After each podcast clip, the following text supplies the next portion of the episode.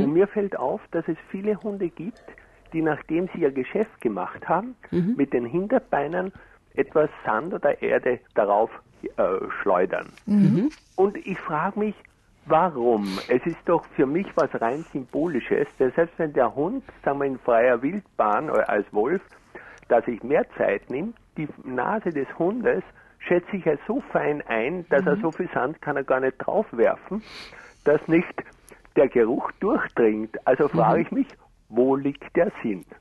Es ist ein anderer Sinn. Die Hunde urinieren, sie heben auch häufig das Bein dabei und das ist eine optische Imponiergeste. Also imponieren ist ja so ein ritualisiertes Verhalten, das Kraft und Stärke zeigt zunächst einmal, vielleicht auch eine latente Drohung beinhaltet. Und wenn so uriniert worden ist, dann wird oft ein Hinterbein schaufeln oder scharren gezeigt, das optisch auch wieder zum Imponieren gehört, mit durchgedrückten Extremitäten, hoch erhobenem Kopf und so weiter.